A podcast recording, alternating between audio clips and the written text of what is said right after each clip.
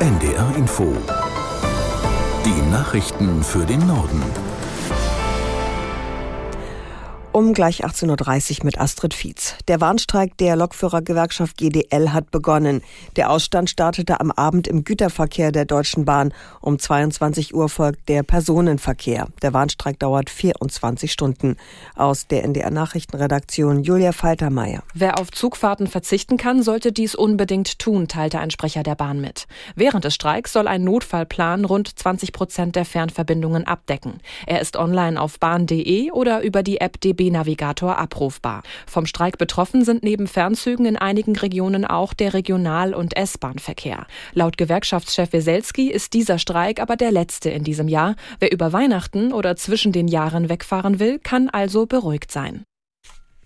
Die SPD rechnet nicht mehr mit einer endgültigen Verabschiedung des Bundesetats 2024 in diesem Jahr. Damit kommt es zunächst zu einer vorläufigen Haushaltsführung für das kommende Jahr mit Einschränkungen insbesondere für neue Vorhaben.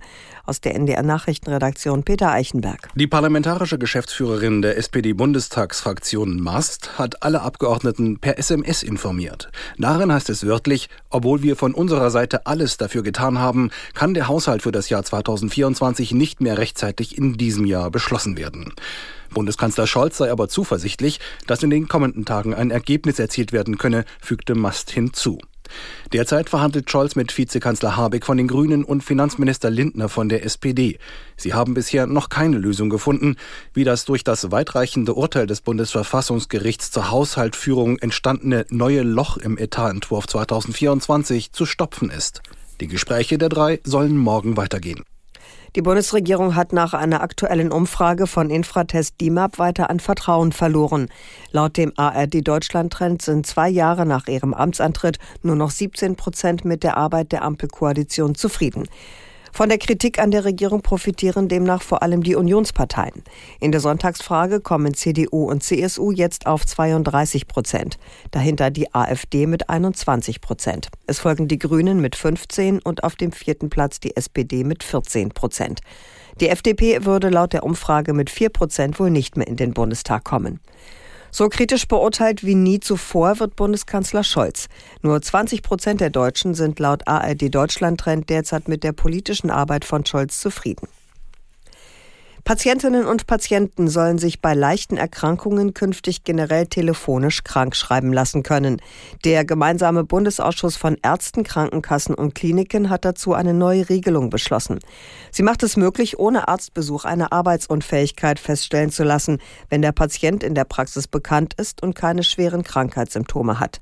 Vorbild ist eine Sonderregelung aus der Corona-Zeit, um Ansteckungen zu vermeiden. Die wirtschaftliche Situation der Landwirtschaft hat sich verbessert. Das teilte der Deutsche Bauernverband in seiner Jahresbilanz mit. Die guten Ergebnisse werde man allerdings nicht halten können, sagte Bauernpräsident Ruckwied. Aus Berlin Carsten Zummark. Nach langer Durststrecke haben die Betriebe ihre Ergebnisse zwischen Juli 2022 und Juni 2023 gesteigert. Dabei konnten die Betriebe auch von den zwischenzeitlichen Preissteigerungen für Nahrungsmittel profitieren. Trotzdem sieht Ruckwied die Lage der Landwirtschaft sowie die weitere Entwicklung skeptisch. So würden die Unternehmen mittlerweile wieder zunehmend unter sinkenden Erzeugerpreisen leiden, bei gleichzeitig hohen Kosten beispielsweise für Energie, Düngemittel und Dienstleistungen. Das Genehmigungsverfahren für das LNG-Terminal im Hafen von Mukran auf Rügen kann nach Einschätzung von Mecklenburg-Vorpommerns Umweltminister Backhaus nicht bis Jahresende abgeschlossen werden. Die Frist für Einwendungen laufe bis zum 11. Dezember, hieß es auf seiner Pressekonferenz des Ministers in Schwerin. Es werde eine Vielzahl an Anwendungen erwartet und die müssten sorgfältig geprüft werden, betonte der SPD-Politiker. Gründlichkeit gehe vor Schnelligkeit.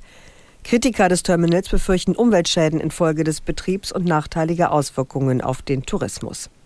Das waren die Nachrichten.